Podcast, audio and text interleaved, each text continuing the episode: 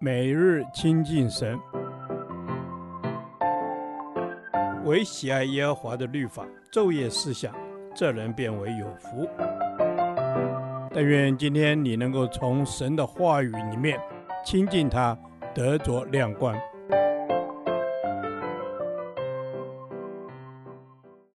哥林多后书第八天，哥林多后书四章七至十八节。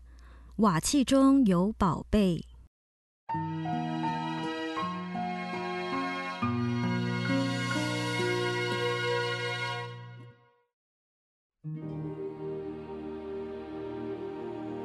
我们有这宝贝放在瓦器里，要显明这莫大的能力是出于神，不是出于我们。我们四面受敌，却不被困住；心里作难，却不致失望。遭逼迫却不被丢弃，打倒了却不致死亡。身上常带着耶稣的死，使耶稣的生也显明在我们身上。因为我们这活着的人，是常为耶稣被交于死地，使耶稣的生在我们这必死的身上显明出来。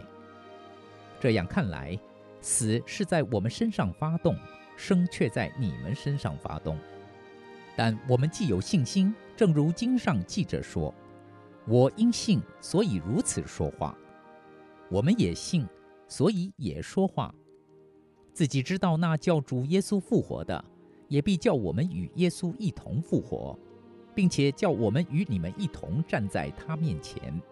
凡事都是为你们，好叫恩惠因人多越发加增，感谢格外显多，以致荣耀归于神。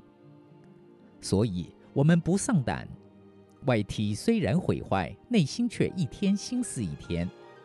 我们这至战至轻的苦楚，要为我们成就极重无比、永远的荣耀。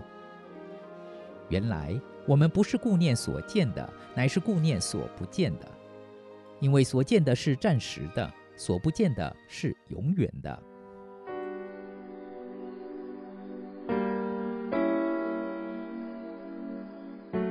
在今天的经文里，使徒保罗把耶稣基督和他所成就的救恩比喻作宝贝，把所有信徒比喻成瓦器。基督住在我们心中，就是我们里面的宝贝。他有莫大的能力，能叫我们胜过各样的环境，在患难中得胜。瓦器是较早社会中非常普遍的家庭用品，人们先将泥土晒干后，再送入窑里烧硬，就可以制成的粗俗易碎的器皿。一般人会将其放在屋顶上，防止下雨或日晒。当瓦器摔在地上或是被敲击时，很容易就碎了。破碎后的瓦器不能再使用，只得丢弃。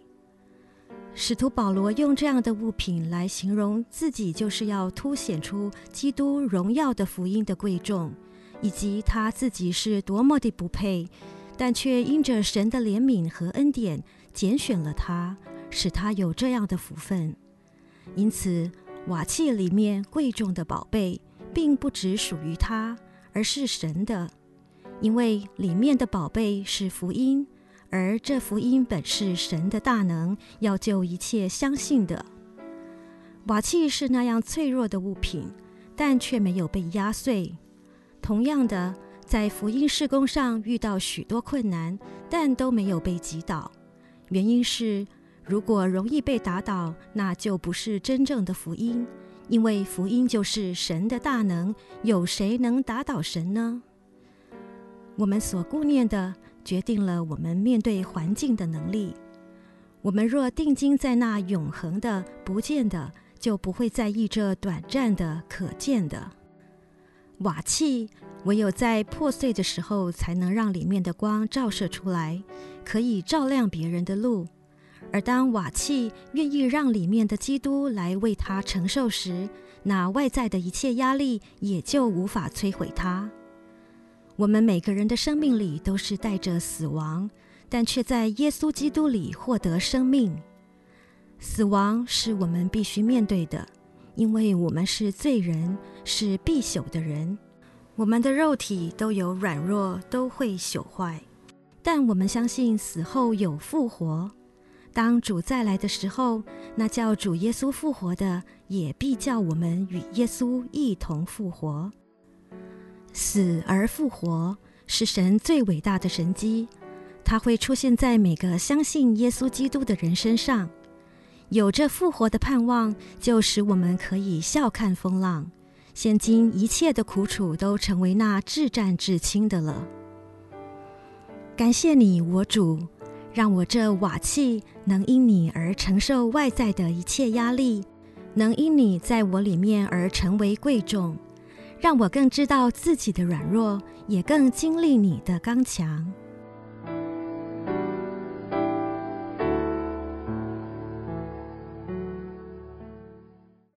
导读神的话，《哥林多后书》四章七节。我们有这宝贝放在瓦器里，要显明这莫大的能力是出于神，不是出于我们。阿门。是的，能成为神的器皿，是因为神的拣选。感谢神拣选我们成为你的器皿，好盛装圣灵的宝贝在瓦器里。是的，主，谢谢你拣选我们，求你洁净我、遮盖我，并恩高我，使我成为合乎主用的瓦器。愿我能成为盛装这宝贝的瓦器。是的，主，让我们能够成为盛装这宝贝的瓦器。这宝贝就是主基督。主是我们生命中的至宝。虽然我们原是平凡的人，但因有主在我们的生命里。我们就成为尊贵有价值的人。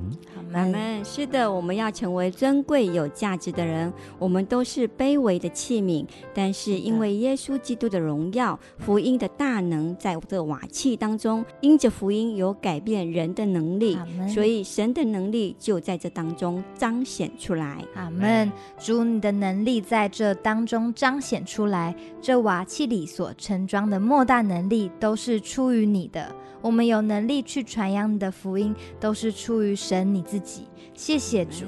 是的，主，我们都是那不起眼的瓦器，但因我们得着主基督成为我们的宝贝，我们就得着能力成为神所使用的器皿。阿门。是的，我们要成为神所使用的器皿，一切的能力都是来自于神。我们不能窃取神的荣耀，只要谦卑并且愿意的被主用。主，我们要谦卑，并且愿意被你使用。我们要传扬神你的大能，并不是因为我们自己多有能力，是而是神你的大能复辟我们，我们就得着能力，我们就显得完全。是的，主，因着主，我们就显得完全。因这宝贝，我们不丧胆，并能承受一切的苦楚，成就那极重无比的荣耀。这莫大的能力是出于神。感谢主，这是我们在你面前的祷告，奉主耶稣基督的名，阿门。耶和华，你的话安定在天，直到永远。